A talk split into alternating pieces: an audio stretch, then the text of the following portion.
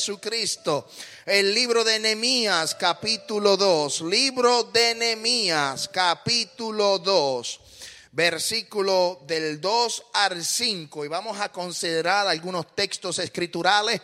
Amén. Ya los eh, Marlene y Alex van a estar con los jóvenes, que los jóvenes pueden pasar eh, ya en adelante. Eh, libro de Nehemías, capítulo 2, versículo 2 eh, al 5.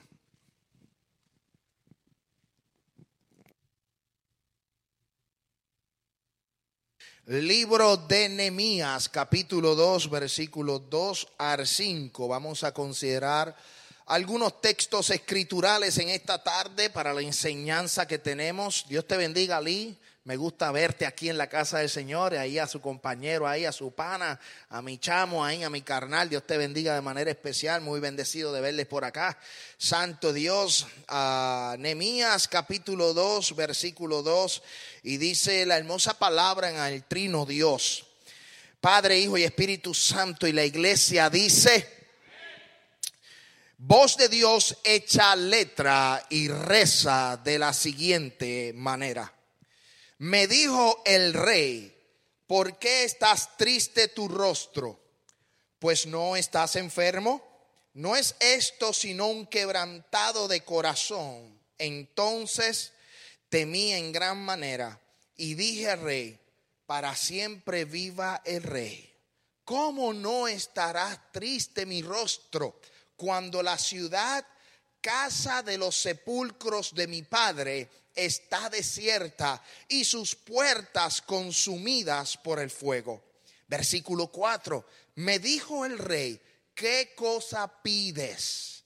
Entonces oré al Dios de los cielos y dije al rey, si le place al rey y tu siervo ha hallado gracia delante de ti, envíame a Judá, a la ciudad de los sepulcros de mi padre, y la reedificaré. Santo Dios, vamos a orar. Padre, gracias por esta palabra. Gracias porque tú eres bueno, gracias porque tú eres maravilloso. Y en esta tarde, Dios, te pido que ministres de acuerdo a la necesidad de cada uno de los que están aquí presentes. Ministrale a los niños en su área, en su clase, a los jóvenes, a las damas y a los caballeros, de acuerdo a la necesidad. Para ti no hay nada imposible. En el nombre de Jesús, amén, amén y amén. Santo es Dios. Yo no sé, puede tomar asiento. Yo no sé, Antonio, ¿puedes quitarle el relay a, la voz, los dos botones que dice relay y, river? Quítale para que se vaya el eco de la, de la casa. Santo Dios, estamos muy contentos, estamos muy regocijados. En el día de ayer estuvimos ministrando en la convención misionera de la Iglesia Pentecostal Movimiento Internacional, Distrito de Tennessee, Kentucky. Estuvimos ahí ministrando la palabra, nos gozamos, estuvimos compartiendo con varios pastores y fue algo muy hermoso. También quiero decirle que estamos planificando eh, eh, para el, el, mes de junio del 2024. Escuche bien, y suena como que un poquito lejos. Del mes de junio del 2024, para el año que viene, estaremos organizando un viaje misionero al país del Salvador. Nos han regalado unos terrenos y queremos empezar a trabajar y vamos a estar trabajando eh, con los terrenos, con la iglesia, con uno de los hijos que estamos apoyando espiritualmente, el pastor Alex Lemus. Estaremos trabajando en la ciudad de Sonsonate y así, si Dios lo permite, créeme que me gustaría que ustedes, la iglesia, aquellos que pueden, pudieran participar de este viaje misionero. Ya en septiembre estaremos trabajando con la línea aérea, organizando todo lo que es el hospedaje y todo eso, para que le dé tiempo a que pueda pagar, reservar y que no tenga ningún tipo de problemas. O que en mes de junio del 2024 les estoy adelantando ya por un año de adelantado que usted puede participar. Ahí sobre varias personas ya que me han dicho, han mostrado interés para participar. Mi interés y mi deseo es que sobre 20 a 30 personas puedan ir conmigo para trabajar en evangelismo, campaña. Eh, seminarios, educación cristiana, trabajo con los niños y estaremos haciendo un buen trabajo en El Salvador y quisiéramos que ustedes se unieran en esta, en esta misión para el 2024. Amén. Libro de Nehemías, capítulo 2, versículo 2 en adelante. Dios bendiga a todos los hermanos que nos están viendo también a través de las redes sociales. Hoy eh, esta guayabera me la regaló la hermana Isabel y yo dije, me voy a poner mi guayaberita hoy. Y yo sé que la hermana Isabel me está viendo por Facebook, ya está en la casa la hermana Isabel. Le enviamos muchas bendiciones, abrazos, un fuerte aplauso, que ella lo escuche. Amén, Isabel. Le enviamos un fuerte aplauso a la hermana Isabel que está en su casa. Le amamos y pues hoy yo estoy vistiendo de casa Isabel. Alaba, gózate. Hoy estamos vistiendo de casa Isabel, gloria a Dios. Bueno, el libro de Nehemías es un libro que relata la historia de la reedificación de los muros de la ciudad de Jerusalén y la restauración de la ciudad. Cuando nosotros empezamos a leer y a estudiar este libro histórico, y, según los eruditos, el libro de Nehemías y Esdras está escrito bajo el mismo autor llamado Esdra. El libro de Nehemías y Esdras, antes de la, de la, de la Septuaginta, Posiblemente el libro de Nehemías y el libro de, de, Esdra era un solo libro, pero en nuestras Biblias aparecen como dos libros. Pero ambos libros son históricos. El libro de Nehemías relata la restauración de la ciudad de Israel. Y yo quiero traerte esta palabra, trabajando fuertes y firmes para la victoria. Escuche bien, ese es el tema. Trabajando fuertes y firmes para la victoria. La iglesia va a obtener la victoria por medio de Jesucristo, pero para obtener la victoria usted tiene que trabajar. Si usted no trabaja, si usted no lucha, si usted no está en la guerra, si usted no está en medio del juego o usted no está en medio de, la situación en la que se puede eh, eh, luchar, usted no puede obtener la victoria. Yo quiero relatarte la historia de Nehemías porque este hombre, yo me hago la pregunta, ¿quién era Nehemías? Yo me, yo me, estaba haciendo la pregunta mientras estudiaba la Biblia y sabemos que Nehemías era el copero del rey. Su nombre significa Jehová consuela. Pero Nehemías tiene algo diferente a los demás hombres de la Biblia, tanto del Antiguo Testamento como del Nuevo Testamento. Y es que Nehemías nunca se le apareció el ángel de Jehová o tuvo una manifestación de parte de Dios. Nehemías tuvo un sentimiento de conocer lo que sucedía por su gente, por su pueblo, por su ciudad.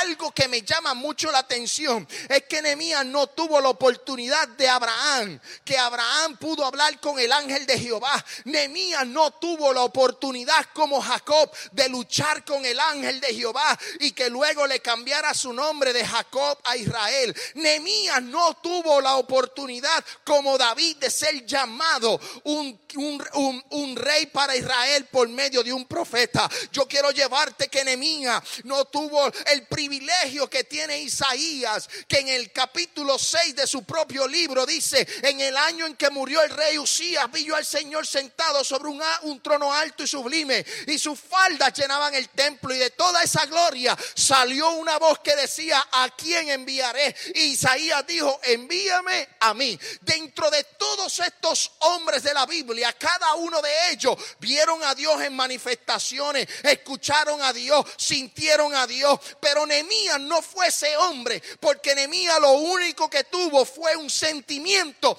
de saber lo que pasaba con su gente y su familia y su casa y su ciudad. Aleluya. Escuche bien lo que por donde voy. Nehemías es el tipo de líder que es un líder sin llamado. Hoy día la gente quiere tener el llamado.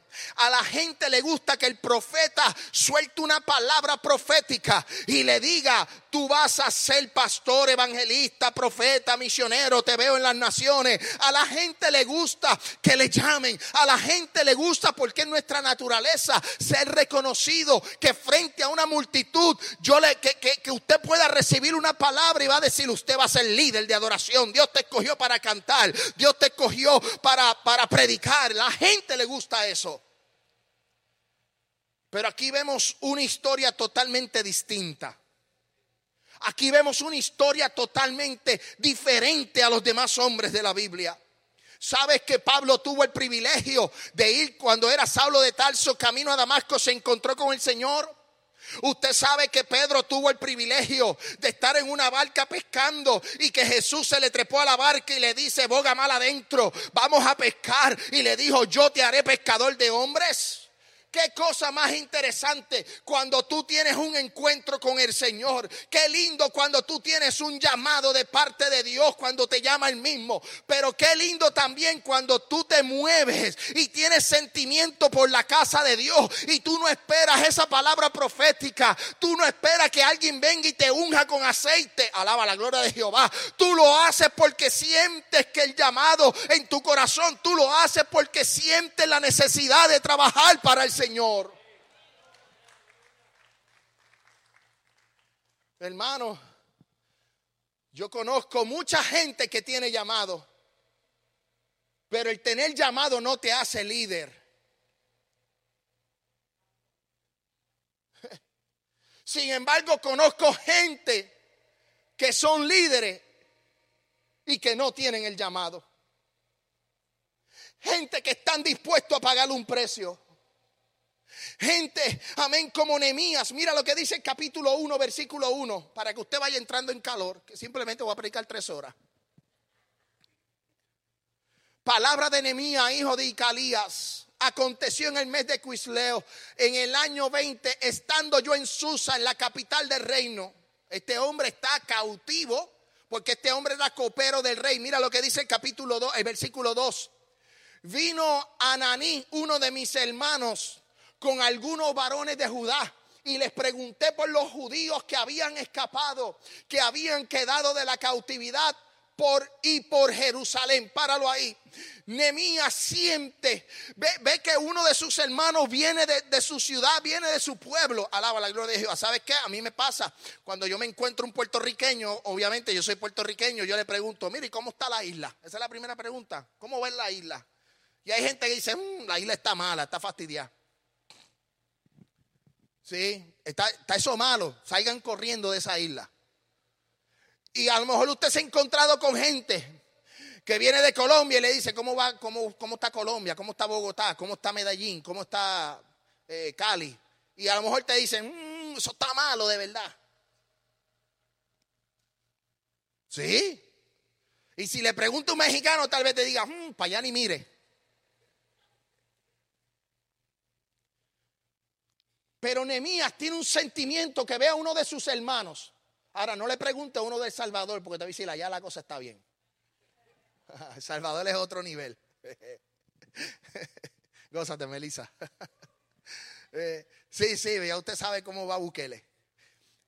Pero, pero mira lo que, mira lo interesante, que Nehemías tiene un sentimiento de que ve a uno de sus hermanos que viene uno de su ciudad y le dice, mira, yo quiero saber cómo está el pueblo, cómo está la urbanización, cómo está la colonia, cómo está la gente, cómo está mi pueblo, cómo están los que habían escapado, cómo está Jerusalén. Mira lo que le dice en el versículo 3. Y me dijeron, el remanente, los que quedaron en la cautividad allí en la provincia, están en gran mal y afrenta y el muro de Jerusalén derribado y sus puertas quemadas a fuego.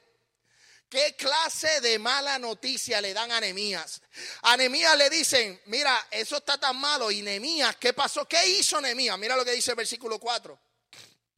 Para que me siga con la palabra. Versículo 4. Cuando oí estas palabras, me senté, lloré e hice duelo por algunos días. Ayuné y oré delante del Dios de los cielos. ¿Sabe lo que nosotros tenemos que hacer cuando recibamos noticias malas de nuestros países? Es orar por nuestro país, es tener sentimiento por mi patria, es tener sentimiento que se te hinche el pecho cuando te hablen de Guatemala, cuando te hablen de Honduras, dices, yo soy hondureño de corazón y que la gente se entere que si volvieran a ser, soy hondureño aún en la luna. La gente, ah, yo no sé qué le pasa a la gente, mucha gente como que cuando llegan acá empiezan a aprender el inglés y de momento dicen, ¿de dónde tú eres? Texas. Okay, well, where are you from? New York City. Y con la pinta que tienen, ah, Hermano, no neguemos de dónde somos. Hermano, aunque nazcamos aquí, seguimos siendo de nuestra raza. A mí nadie me quita los latinos, nadie me quita los boricuas, nadie me quita los puertorriqueños. A mí nadie me... Aleluya. Hermano, yo le voy a decir una cosa. Yo nací en Puerto Rico, pero si hubiera nacido en Venezuela, hubiera sido de Maracaibo. Ya, ya empezaron a gritar, que dicen que lo demás es Monte y Culebra. ¿Ah? Y si hubiera nacido en, en Colombia, pues ya usted sabe. Medellín. Ah, de Bogotá, de Bogotá. Gloria a Dios. Pero tenemos que saber que tenemos que orar por los de nosotros. Tenemos que clamar por los de nosotros. Porque nuestra gente en nuestros países también están pasando por situaciones difíciles.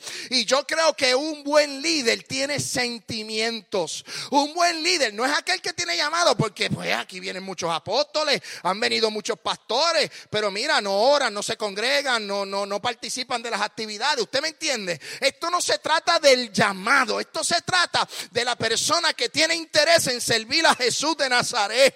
Esto no se trata cuán, cuánto grande, cuán grande sea el título universitario. Se trata de que aquí clamemos al Dios de los cielos, de que tengamos misericordia para el, con el prójimo. Cuando oí estas palabras me senté y lloré, hice duelo por algunos días. Y ayuné y oré yo quiero decirte que Nemías tuvo el interés de conocer y saber sobre su pueblo. ¿Y sabe lo que Dios está buscando en, en esta generación? Dios está buscando que haya una generación, una iglesia con el corazón de Nemías, que pueda tener sentimientos amén, para con el prójimo, de poder conocer. ¿Sabe? Nemías estaba bien, estaba en el palacio del rey, él era copero, estaba a mano derecha del rey. Antes de que el, que el rey tomara su vino, tomara su, su, su, agüita, tomara lo que vaya a tomar, estaba Nemías ahí sirviendo. Él era servidor. ¿Y sabes qué? Que el 99.9% de la vida de Nemías estuvo en riesgo pero estaba sirviendo. Podemos correr 99.9% de nuestras vidas. Riesgo, pero seguir sirviendo a Jesús. Podemos estar en el peligro más grande, pero servir a Jesús es lo mejor que nos puede pasar. Servir a Dios es lo mejor que nos puede pasar. Dios está buscando hombres y mujeres con el corazón de enemías. Dios está buscando una generación que tenga el corazón de enemías. Y yo me pregunto, ¿qué, qué, es, ¿qué es la generación de enemías? Porque para que Nemías obtuviera la victoria, Nemías tuvo sentimiento y Nemías tuvo que sentir por los demás, tuvo que sentir por el prójimo. Y ya yo les leí ese capítulo 4, mira lo que dice, cuando oí estas palabras lloré e hice duelo. ¿Sabes qué? ¿Qué oro? El versículo 10 más adelante, no lo tengo en pantalla, pero yo quiero que usted vaya a las escrituras, busque la Biblia, búsquela en el celular. Pero el versículo 10 dice, acuérdate la palabra que diste a Moisés tu siervo. Nemías identificó que la ciudad está pasando por un gran problema, una situación bien difícil. Y Nehemías clama a Dios y le dice, acuérdate de las promesas que le diste a Moisés. ¿Sabes? Clamemos por nuestras naciones, reclamándole a Dios el derecho, Señor, acuérdate de mi país. Acuérdate que hay una iglesia, hay un remanente porque podremos hablar de los diferentes gobiernos que dirigen nuestros países, pero en, en, los barrios más pequeños, en las favelas, en los caseríos, en los proyectos, en esos barrios que casi nadie quiere entrar, siempre hay una iglesia, siempre hay un lugar, aleluya. Yo he sabido entrar a lugares peligrosos en Guatemala, colonias bien peligrosas, y en medio de toda esa peligrosidad hay un templo pequeño y unos hermanitos con una pandereta, unos hermanitos cantando, otros predicando. ¿Qué te quiere decir eso? Que en nuestros países hay una iglesia que también adora al Señor y que nosotros tenemos que procurar también orar por ellos. Nosotros también podemos bendecirle a ellos. Nosotros también podemos prosperarles a ellos. Acuérdate de dónde tú saliste. Acuérdate del barrio que saliste. Nunca te olvidas quién tú eres. Podemos ser bendecidos en este lugar.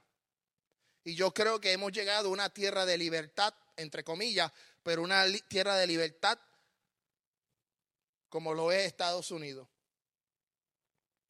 Y aquí Dios nos prospera, aquí Dios nos bendice. Y aquí echamos para adelante en lo que se pueda. Y tenemos un cierto grado de libertad. Pero acordémonos de nuestra gente. Es el sentir. Un líder tiene sentimientos por su gente. Un líder tiene sentimientos. Un líder, ¿sabe qué? Una iglesia también tiene compromiso. Mira lo que dice Nehemías capítulo 2, versículo 5 el próximo versículo. Mira lo que dice, yo quiero que usted me siga con las escrituras. Y dije al rey, si le place al rey y tu siervo ha hallado gracia delante de ti, envíame a Judá, a la ciudad de los sepulcros de mi padre, y la reedificaré. Una de mis oraciones para mi vida y para mi familia es que el Señor nos dé gracia que podamos tener gracia en el lugar donde operemos, trabajemos, estemos. Una de las cosas que yo le pido al Señor, Señor, dame palabra y dame gracia para que mi jefe en mi trabajo entienda que los miércoles yo tengo estudio bíblico y que a la hora que tenga que ir para la iglesia, yo voy para la iglesia. Y eso yo le llamo gracia decirle, sabe que aunque yo trabajo, pero el domingo es del Señor y yo voy para la casa del Señor. Lo que pasa es que queremos la bendición, pero no le pedimos al Señor gracia. Y si usted quiere, eh, eh, eh, como decimos nosotros, o lo digo yo en el algot puertorriqueño, alaba la gloria de Jehová, enamorada al jefe, alaba. Pues uno tiene que decirle, Señor, dame dime, dirígeme, tócale el corazón al jefe. Tócale ese corazón de piedra. Para que no pongamos más excusas y podamos llegar a la casa del Señor. Gózate en esta tarde. Para que podamos llegar a la casa del Señor a que alabarle. Porque puedes cantarle en tu trabajo, pero no es lo mismo estar con un grupo de hermanos que adora a Dios. Porque cuando hayan dos o tres, ahí está el Señor. La vida de Nehemías le dice, yo tengo un compromiso y yo quiero gracia. Envíame a Judá. Él era, el, el copero. Él tenía un privilegio de estar en la mesa del rey. Y le dice, si yo he hallado gracia delante de ti. Pero yo me imagino, porque recuerden que en los versículos anteriores dice que Nehemías oró y ayunó. ¿Para qué? Para entonces hablarle al rey. Tú quieres hablarle al jefe, tú quieres hablarle al patrón, tú quieres eh, eh, eh, hablar y conseguir las cosas que tú quieres conseguir. Yo te recomiendo que tú ores y ayunes por las cosas que tú quieres. Porque créeme que si tú ayunas y oras vas a recibir la gracia de Dios y vas a poder mover el trono de Dios. Créeme que la oración tiene poder. Aleluya. Tú no sabes cuántas veces, iglesia, yo he puesto al jefe mío en los cuernos del altar. La Biblia dice atando a los cuernos del altar, el libro de Salmos, traerlo a los cuernos del altar. Y yo oro y le digo, Señor, pon al jefe aquí, aquí, aquí en el altar, ponlo sumiso, alaba. Señor, que él entienda que yo, alaba, que yo soy cristiano, que él lo sabe, pero yo quiero que él lo entienda y que con esto no se juega. Y que con esto es prioridad. Y que yo pueda adorar al Señor, que no me lo impida. Eso yo le llamo compromiso. Y yo le digo, yo, yo, yo, yo digo, este, este, hombre oró y ayunó y le dijo al rey, si a ti te haya gracia, envíame a Judá. ¿Para qué? ¿Para jugar PlayStation? No. Para irse a llorar con los otros hermanos por ver la casa destruida? No. Él dijo, yo, a mí, yo siento algo bonito en esta tarde. Escuche bien, mira qué lindo es el Señor. Mira qué lindo es el Señor yo quiero reedificar, yo quiero levantar lo que yo escuché que estaba dañado.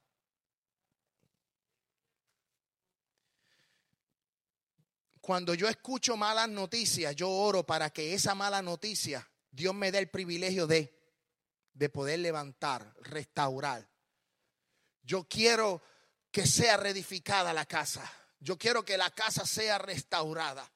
Yo, eh, yo, yo, yo, quiero ser un Nemías. ¿De qué me vale a mí que el ángel de Jehová se me aparezca y al final yo no haga caso? Yo necesito tener compromiso, yo necesito tener sentimientos, yo necesito tener que firmeza. Mira lo que dice el libro de Nehemías, capítulo 4, versículo 1. Mira lo que dice. Aleluya. Yo quiero que usted me siga con las sagradas escrituras. Cuando oyó Zambalat y que nos y Zambalat que nosotros edificábamos el muro, se enojó y se enfureció de gran manera. Mira lo que dice, e hizo escarnio a los judíos, versículo 2. Dice, y habló delante de sus hermanos y del ejército de Samaria y dijo, ¿qué hacen estos débiles judíos? ¿Se le permitirá volver a ofrecer sacrificio? Acabarán en un día, resucitarán de los montones del polvo las piedras que fueron quemadas. Versículo 3, mira lo que dice. Y estaba junto a él Tobías Amonita, el cual dijo, lo que ellos edifican del muro de piedra, si subiere una zorra lo, lo, lo derribará. Mira qué interesante, a eso yo le llamo menosprecio al líder. Mientras, mira lo que es lo que es tener firmeza. Nemías dice, yo tengo un sentimiento por mi casa. Yo tengo un compromiso de reedificar. Ahora que tiene el privilegio de ir a reedificar los muros, él tiene firmeza. Él está estable. Él no está escuchando lo que los otros están diciendo. Porque una de las cosas que hace el enemigo para desestabilizar la iglesia es la murmuración. Aleluya. Una de las cosas que utiliza el enemigo para atacar la iglesia y desestabilizarla y sacarla de los carriles es la murmuración. Cuando un hermano le habla a otro, aleluya. Yo le llamo a esto firmeza. Nemías dijo, no, yo voy a trabajar para la casa. Yo voy a reedificar los muros. Yo voy a levantar la ciudad. Yo, a mí no se me apareció el ángel, pero yo tengo sentimiento, tengo compromiso y yo voy a tener la firmeza me pueden menospreciar de que yo no sé hablar, de que yo soy alto, que soy bajito, que yo no, amén, que yo no tengo eh, títulos universitarios, que yo no tengo una situación legal igual que la otra. Pues yo te quiero decir, no importa el menosprecio, si tienes firmeza, Dios te va a bendecir, Dios te va a prosperar, Dios te va a levantar, Dios te va a cuidar. Nehemías escuchó la voz de Zambalá y mira que muchos Zambalá se han levantado. Y mira que muchos Tobías se han levantado. Que muchos Gesén se han levantado. Que muchos eh, eh, se han levantado. Pero como Nehemías estaba que enfocado, y ese es eh, uno de los puntos que quiero traer, yo le llamo enfoque. El enemigo se te puede levantar, te puede poner piedra de tropiezo, puede hacer que tú caigas, pero si tú te mantienes firme y enfocado en la meta, a donde tú quieres llegar, a donde tú quieres ir, créeme que las puertas de los cielos serán abiertas. El problema es cuando nosotros escuchamos cosas que no debemos de escuchar. Porque Nemías tuvo éxito porque él se mantuvo firme y enfocado en una meta, en construir. ¿Qué es lo que tú quieres para tu vida? ¿Qué es lo que tú deseas para tu vida y para tu familia? Puedes tener la meta que tú quieras, espiritual o natural. Si tienes una meta de trabajo, tienes una meta de comprarte una casa, tienes una meta de abrir una empresa, tienes una meta de tener tu propio negocio, que nadie te desenfoque de lo que tú quieres. El problema es cuando lo hablamos, que hay gente que está dominada por el espíritu de envidia. Y el espíritu de envidia es un espíritu de celo. Y cuando se levanta el celo es un problema. Aleluya. Porque eso no te deja prosperar. Muchas veces nosotros tenemos que guardar silencio. Tenemos que enfocarnos. Yo quiero para mi vida, para mi familia, yo quiero uno, dos, tres. Y voy a una libreta y lo apunto. Uno, dos y tres. Y voy a luchar por el uno, dos y tres. Y a mí nadie me va a desenfocar de lo que yo quiero. Y créeme que en el proceso de tú alcanzar lo que tú quieres, va a levantarse el diablo con toda su fuerza. Al punto que levantará también algún hermano dentro de la iglesia. Porque el diablo no escatima en recursos. Y si él tiene que usar a uno de los de adentro para sacarte, lo va a hacer. Porque no se recuerdan la historia de Pedro. Que Jesús le dijo, Pedro, apártate de mí, Satanás. Pedro estaba diciendo, no, no puedes morir. Estaba impidiendo el propósito de la misión de lo que era la salvación. Y Pedro dijo, esa palabra, y Jesús le respondió, eh, eh, Satanás no, conmigo no. Nosotros tenemos que tener firmeza, tenemos que tener enfoque. ¿Por qué? Porque mira lo que dice Nehemías, capítulo 4, versículo 17.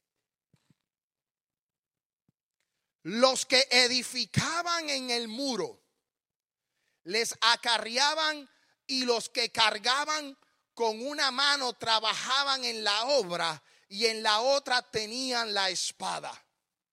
Como se había levantado un pueblo, se habían levantado los asirios, se habían levantado Zambalá, Tobía y toda esa gente fea en contra del pueblo de los judíos, el pueblo de, Judá y de Nemías y de todo su, de su equipo de trabajo.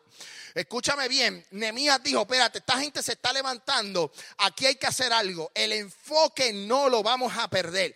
Podemos trabajar y con otra estar pendiente para la guerra. El cristiano necesita trabajar de esa manera. Nosotros trabajamos en la viña del Señor, trabajamos en nuestros trabajos, pero hay que estar pendiente con la espada, hay que ayunar, hay que orar, hay que prepararse. Podemos, amén, Santo Dios, hacer lo que queramos hacer, pero tener nuestros oídos pendientes, nuestros oídos afinados, nuestros ojos abiertos. ¿Por qué? Porque el enemigo no está escatimando. Cristo viene pronto, la trompeta va a sonar, la iglesia va a ser arrebatada, pero a lo que eso sucede, yo voy a predicar a Cristo y voy a trabajar. Voy a predicar a Cristo y voy a trabajar. Yo voy a predicar a Cristo y voy a trabajar.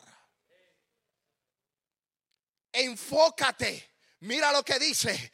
Con una mano trabajaban en la obra y con otra mano aguantaban la espada. ¿Para qué? Para la guerra. O sea, podemos hacer las dos cosas. Podemos trabajar y podemos prepararnos para la guerra espiritual que se avecina en nuestras vidas.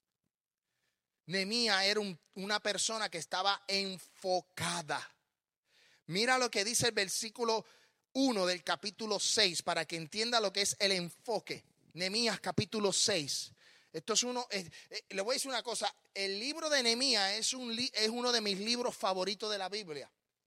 Porque tú no ves, eh, tú ves la grandeza del hombre en la invisibilidad de Dios. Mira, que, mira qué cosa interesante. Tú ves la grandeza de Nehemías en la, invisibilidad de Dios. Dios no se ve presente, pero Dios estaba trabajando a favor de Nehemías. Aleluya. Tú, no, tú veías a Dios orquestando la vida de Nehemías, pero Dios no se hace presente como se le hizo presente a los diferentes profetas como Jeremías, Ezequiel, amén, a Oseas, a Sofonías, a Zacarías. Tú no lo ves presente como a los profetas mayores o profetas menores, no. Es que Dios estaba trabajando en la invisibilidad y muchas veces Dios trabaja en nosotros en la invisibilidad y tú no te das cuenta, pero Dios está trabajando a tu favor. Usted manténgase firme. Usted manténgase orando, manténgase buscando de Dios, manténgase haciendo, amén, estudio bíblico, manténgase procurando buscar el reino de Dios su justicia, que Dios va a trabajar a favor de usted aunque usted no se dé cuenta.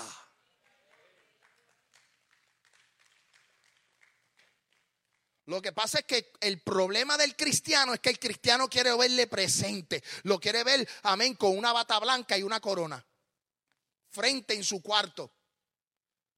Hermano, usted no sabe las historias que yo he escuchado. ¡Ah! Señor me habló hoy. Mañana, el Señor me habló nuevamente. El miércoles, mm, tacho, el Señor me habló. Y yo digo, wow, ¿qué clase de conexión tienen con el Señor? El teléfono de Batman. Sí, porque si tú te pones a ver la escritura, ¿cuántas veces el Padre le habló al Hijo en el Nuevo Testamento? ¿Cuántas veces Dios se le apareció a Abraham y le habló? Pero no, hay gente que son mayores que Abraham y se conectan con el Padre todo el tiempo y tienen una revelación todos los días. Y Dios me dijo, y Dios me dijo, y Dios me dijo. Cucú.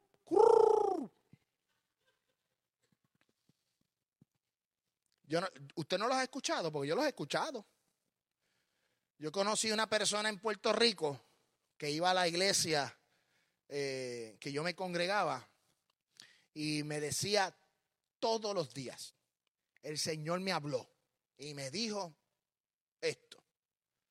Y cada vez que yo lo veía, el Señor me habló y me dijo esto. Y yo digo, pero ven acá, de, de cinco cultos que da la iglesia, tú apareces dos. Porque siempre estás trabajando. Eso fue allá en PR. Y yo pensando, y ¿cómo se conectará? Y yo me fui a preguntarle al Señor.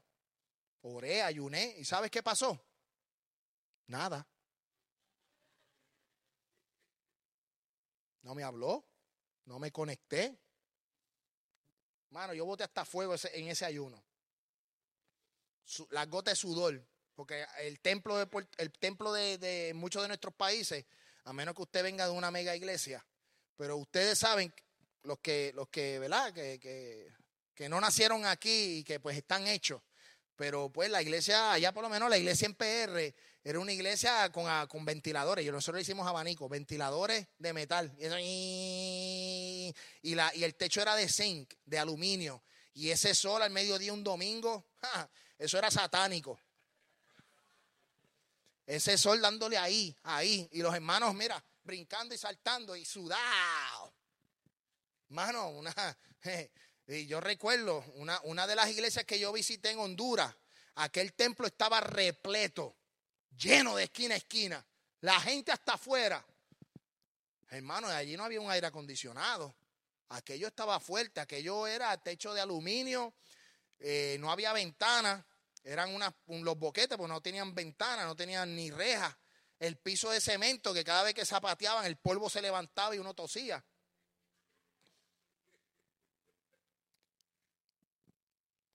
Yo me, yo llego con un traje, con un, con un suit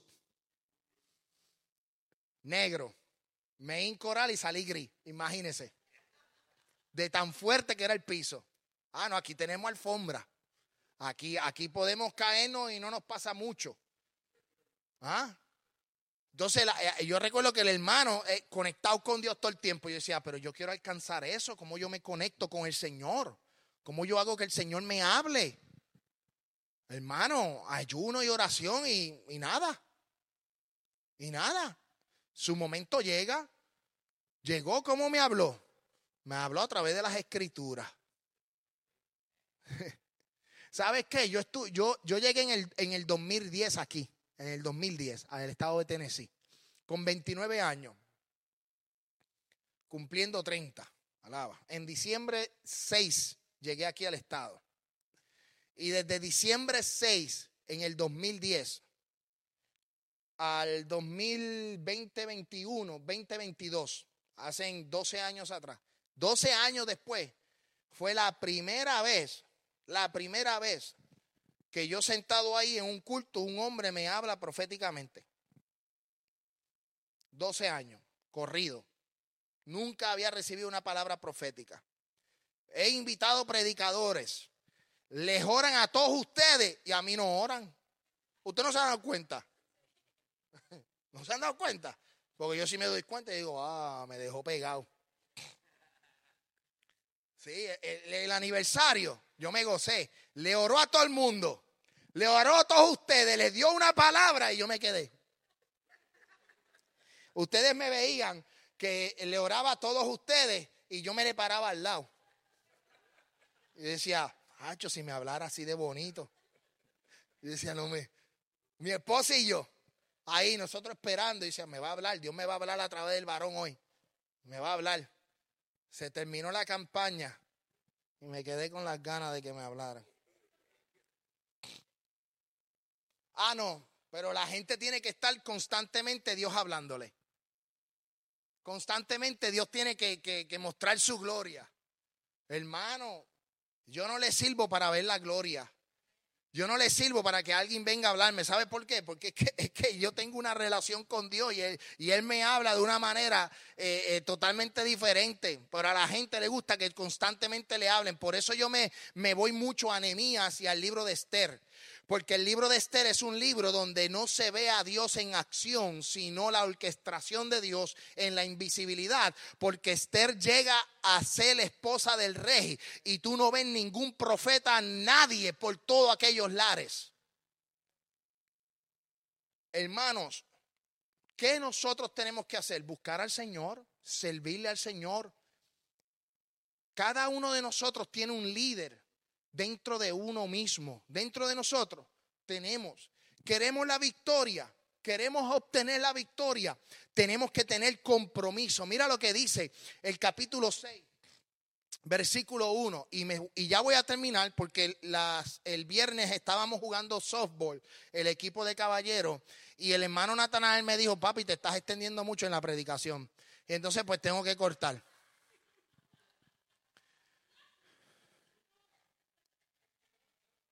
Lo dijiste.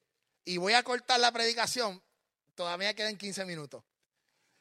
Cuando oyeron Zambalaj y Tobías, Gesén y el árabe y los demás de nuestros enemigos, que yo había edificado el muro y que no quedaba en el portillo, aunque aquel tiempo no habían puerta, puesto las hojas de las puertas. Mira lo que dice el versículo, el versículo 2 para que vea el, el enfoque. Zambalat, Gesén enviaron a decirme, ven y reunámonos.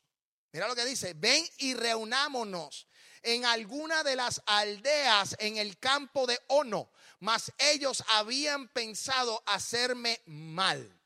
Mira lo dice el versículo 3. Y les envié mensajeros diciendo, yo hago una gran obra y no puedo ir, porque cesaría la obra dejándola para yo ir a vosotros.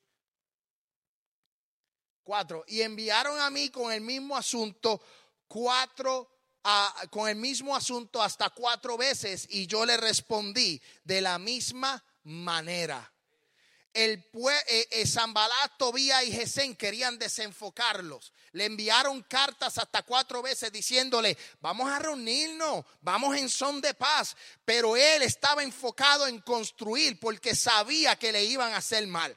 Hermano, no importa lo que quieran ponerte entre medio, enfócate a lo que tú quieres alcanzar. Enfócate. Esta historia es para que la iglesia necesita, o sea, la iglesia necesita enfoque, la, iglesia necesita sentido, la iglesia necesita compromiso, la iglesia necesita firmeza. Firmeza, necesitamos firmeza. Necesitamos ser gente estables. Necesitamos ser gente, amén, que nada nos eh, desenfoque. Yo estaba leyendo un libro que es las transformaciones, las enseñanzas que transformaron el mundo del pastor Miguel eh, Núñez de la iglesia bautista de Santo Domingo. Y él dice, a la iglesia hay que reevangelizarla porque la iglesia se desenfocó. La iglesia está completamente desenfocada. ¿Por qué se ha desenfocado? Porque la iglesia está pensando en llenar cuatro paredes de vidas y no el cielo de almas.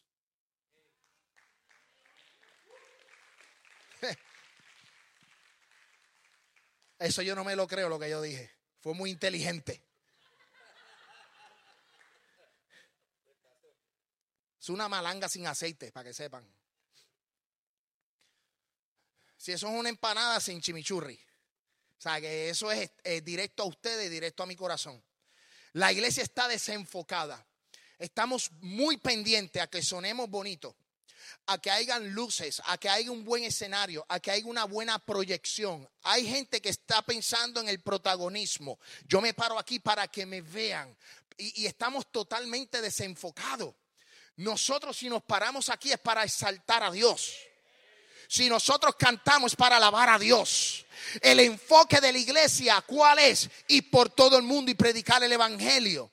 Y aquel que creyese y fuere bautizado será salvo. Mi enfoque es predicar y discipular. Eso es lo que yo tengo que hacer. Abrir campos, extender la iglesia, que la gente venga a los pies de Cristo. Todo esto, todo este templo, todo este aire acondicionado es bueno y Dios nos ha dado el privilegio de tenerlo. Pero mi enfoque para la iglesia es que se predique el evangelio de verdad, el evangelio completo, el evangelio sin levadura, el evangelio que la gente entienda que Cristo viene pronto y que Él murió por nosotros en la cruz del Calvario.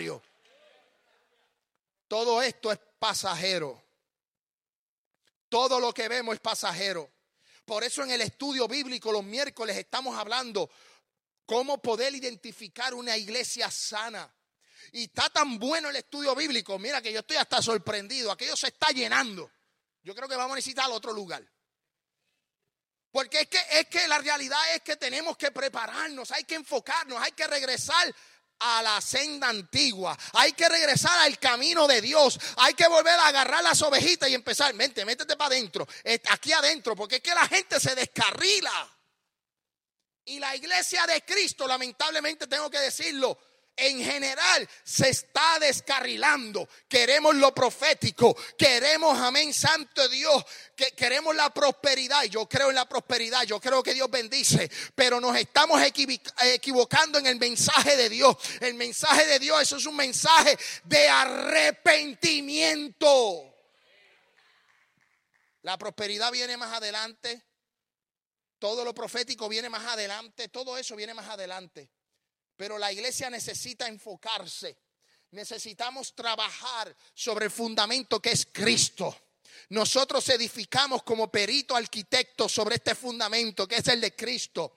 Pero la iglesia necesita enfocarse. La iglesia necesita dejar esas cartas, esa gente que habla, esa gente que comenta, esa gente que, que quiere crear murmuración. Hay que olvidarse de eso y poner manos en la obra. Amén, Santo Dios. Yo voy a agarrar la espada y en la otra mano voy a trabajar. Yo voy a predicar yo voy a hablar de Cristo.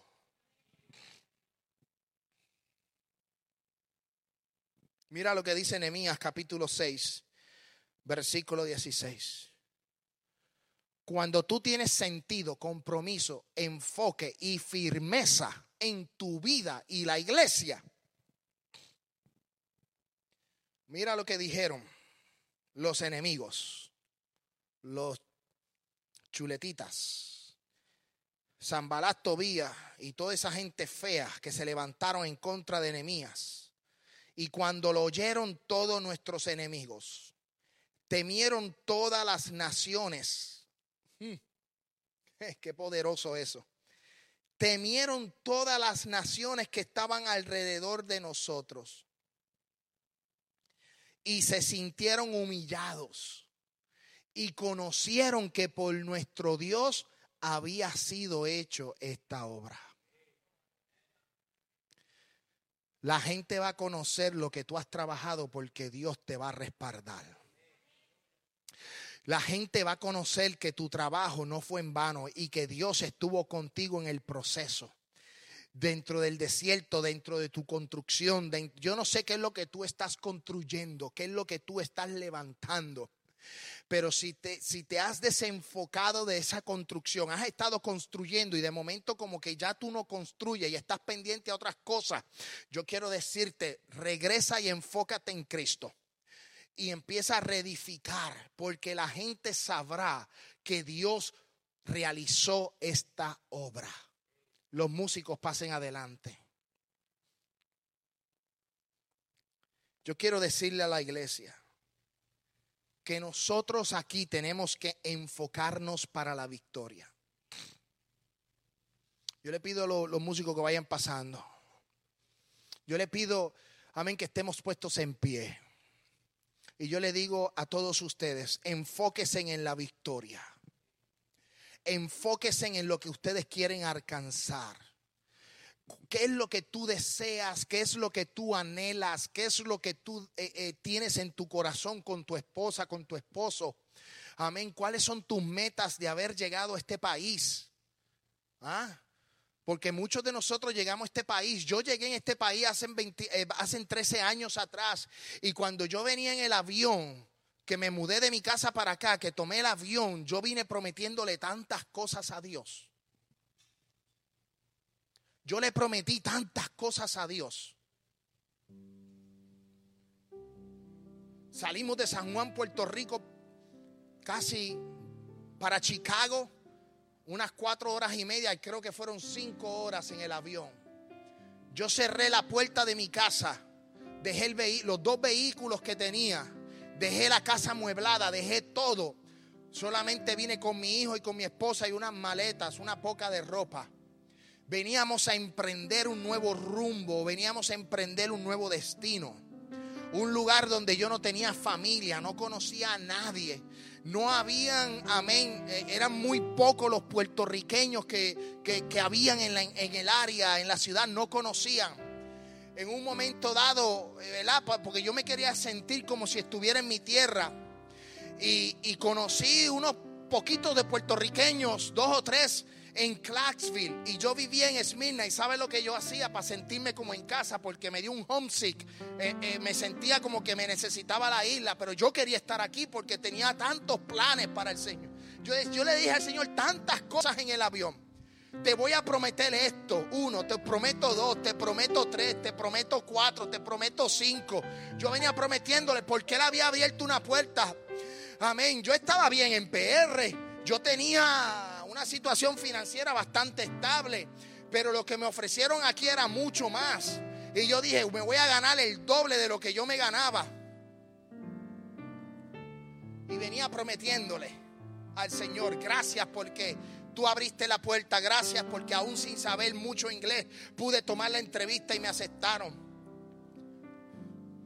Y para yo sentirme, porque me dio el homesick, tuve que, que buscar gente ¿verdad? Conocí unos puertorriqueños de la iglesia pentecostal allá en Clarksville, Tennessee. ¿Sabes qué? Yo iba a jugar softball, iba a, entretenerme con ellos un rato. Yo manejaba hora, hora y media para ir para allá, para sentirme como en casa. Para sentirme en una iglesia que tocaran el guiro, la guichara, que tocaran el songo y que yo me sintiera como la iglesia en mi casa. Y le prometí tanto al Señor que empecé a trabajar en lo que prometí. Primer año, derechito por la línea. Segundo año, derechito por la línea. El tercer año, bastante derechito por la línea. Y cuando digo por la línea es cumpliendo lo que había prometido. Ya en el quinto año me había desanimado. Ya en el quinto año para el 2000, para el 2015, ya como que las cosas más, estoy aquí en Tennessee la iglesia me da lo mismo. Y las promesas se fueron al piso. Y yo no encontraba al Señor dentro de mí. Yo decía, Señor, ¿qué está pasando? Me siento morir. Tú no me hablas. Yo fui a una iglesia porque venía un predicador muy famoso que Dios lo usaba en profecía. Y manejé casi dos horas y yo decía desde Murphysboro este ese lugar casi dos horas. Yo lloraba en el carro diciéndole, Señor, hoy tú me vas a hablar, tú me vas a decir qué, está pasando. Señor, aunque sea para regañarme, dime que estoy mal, dime que me vas a cortar una pierna, dime algo. Manejé dos horas el viernes, llegué al culto, me gocé el culto, el predicador predicó y nada pasó. Regreso para atrás, para mi casa, manejé dos horas más para atrás. Al otro día le digo a la pastora, le digo a mi esposa, voy para el culto otra vez. Lo que ella no sabía es que yo iba llorando todo el camino diciéndole, Señor, ¿por qué me has abandonado? ¿Por qué yo me siento que no te siento? ¿Qué está pasando en mi vida? Me siento morir, me siento que yo no valgo nada. Yo dejé un ministerio, dejé algo en PR por venirme aquí. Porque en PR me invitaban a predicar, me invitaban a salir, yo compartía con mis amigos. Pero aquí no conocía a nadie. Y la gente que yo consideraba mis amigos, que era un grupo de dominicanos y de puertorriqueños, estaban casi a una hora y media. Porque no teníamos a nadie aquí, no teníamos familia, no teníamos a nadie. Y había perdido que el enfoque, perdí el enfoque. Y manejé dos horas el sábado llorando nuevamente, diciéndole, Señor, tú me vas a hablar. Hoy tú me hablas. ¿Y sabes qué pasó? Nada pasó. Regresé llorando, cuestionándole a Dios. Escucho que hay un predicador famoso también en el área de Franklin y yo digo, voy para allá porque yo quiero escucharte. Yo creo que la pastora se acuerda de ese viaje, de esa salida, fuimos los dos. Y era un aniversario y el predicador está predicando. Y yo digo, hoy es la noche donde Dios me va a hablar porque a veces uno quiere que Dios le hable aunque sea en público, en privado, porque uno quiere que Dios, amén, le diga, amén. Nosotros somos seres humanos y queremos que a veces nos digan, Dios está contigo, sigue adelante, aunque la gente te desprecie, ¿verdad? Aunque la gente te tome menos en cuenta, ¿verdad? Eh, eh, eh, es bueno escuchar una palabra que te digan, Dios está contigo. Dios está contigo. Es bueno saber eso, es bueno escuchar eso. Y yo voy para la ciudad de Franklin. Y llego allí, el culto encendido, me gozo el culto. Y estoy sentado y la persona que está sentado, el predicador, viene caminando hacia donde mí. Y yo digo, hoy esta es la noche, Camila, esta es la noche donde Dios me va a hablar, esta es la noche donde Dios me va a sacudir. Y yo estoy sentado y la persona que estaba sentado, había dos personas más al lado mío. Y el predicador viene hacia donde mí, de momento da la vuelta y le dice a la que está al lado mío, le dice, te voy a bendecir, te voy a prosperar, yo estoy contigo. La gente te ha despreciado, pero yo te voy a abrir puertas. Y yo estoy al lado llorando. ¿Y sabes qué hizo el predicador? Nada. Hasta un día que me rendí y dije, se acabó. Y ahí escuché la voz de Dios que me dijo, ahora me toca a mí.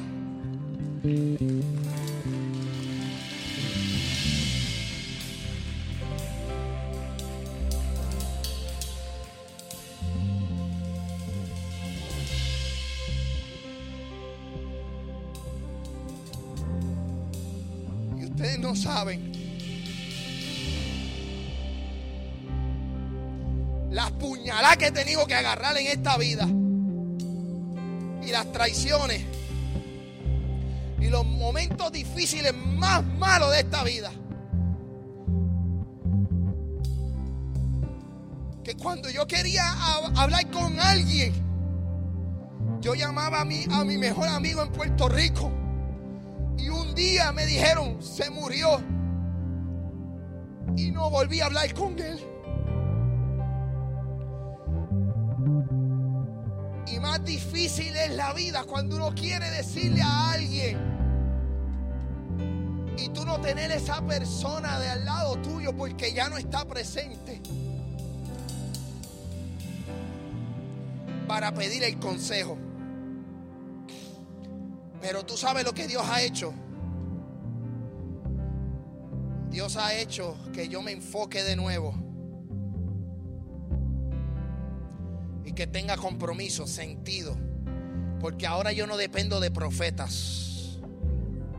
Ahora yo no dependo de cualquier ministro trangalanga o wichiwachi, no. No, no, no, no, no, no, no, no, no, no, no, no, ni culé. Hay muchos ministros por ahí que son jugotán. No. Ahora yo dependo del rey de los reyes, el rey de reyes y señor de señores.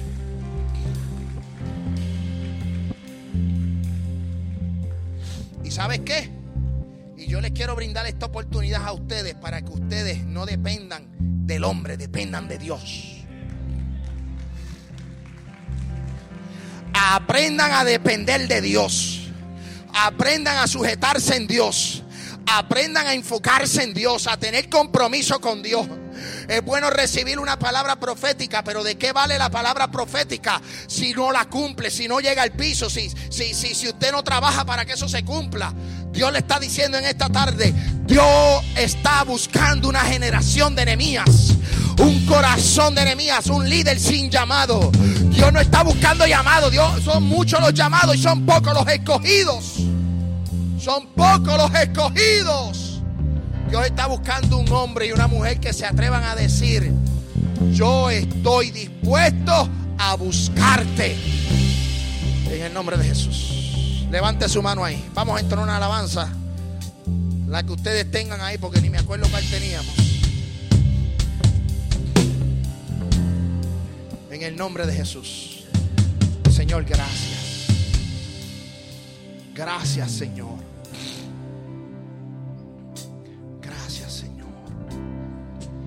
Toca, toca a Dios.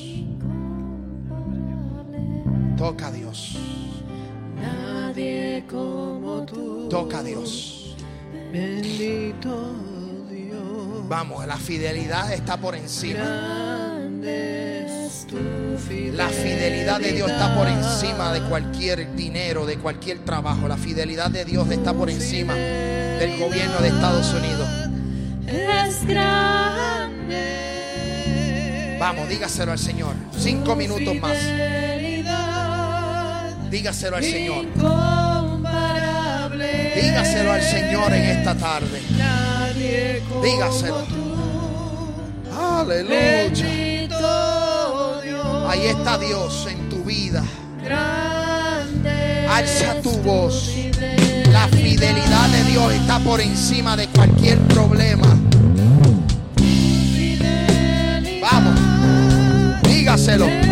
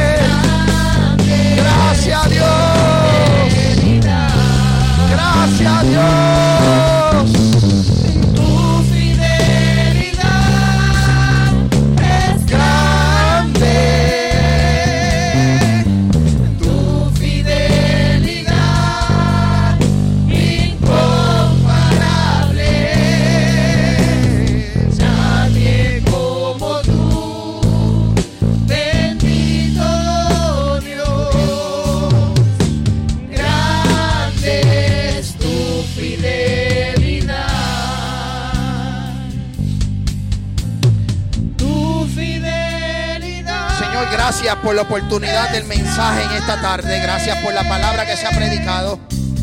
Señor, mira la congregación que está en este hermoso lugar, Dios. Señor, gracias que podemos tener compromiso, firmeza, enfoque.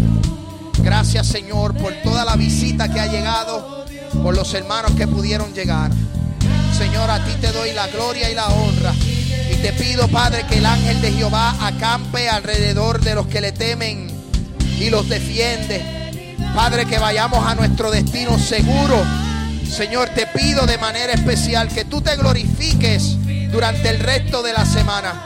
Y toda la gloria de este mensaje y de aquellos que pudieron experimentar, Dios, su gloria, tu gloria sobre las redes sociales en el nombre de Jesús. Padre, bendecimos esta congregación. Vamos a salir de este lugar, pero no de tu presencia. En el nombre del Padre, del Hijo y del Espíritu Santo. Amén, amén y amén. Saludaos los unos a los otros. Dios le bendiga, Dios le guarde. Les amamos en esta tarde. Bendiciones.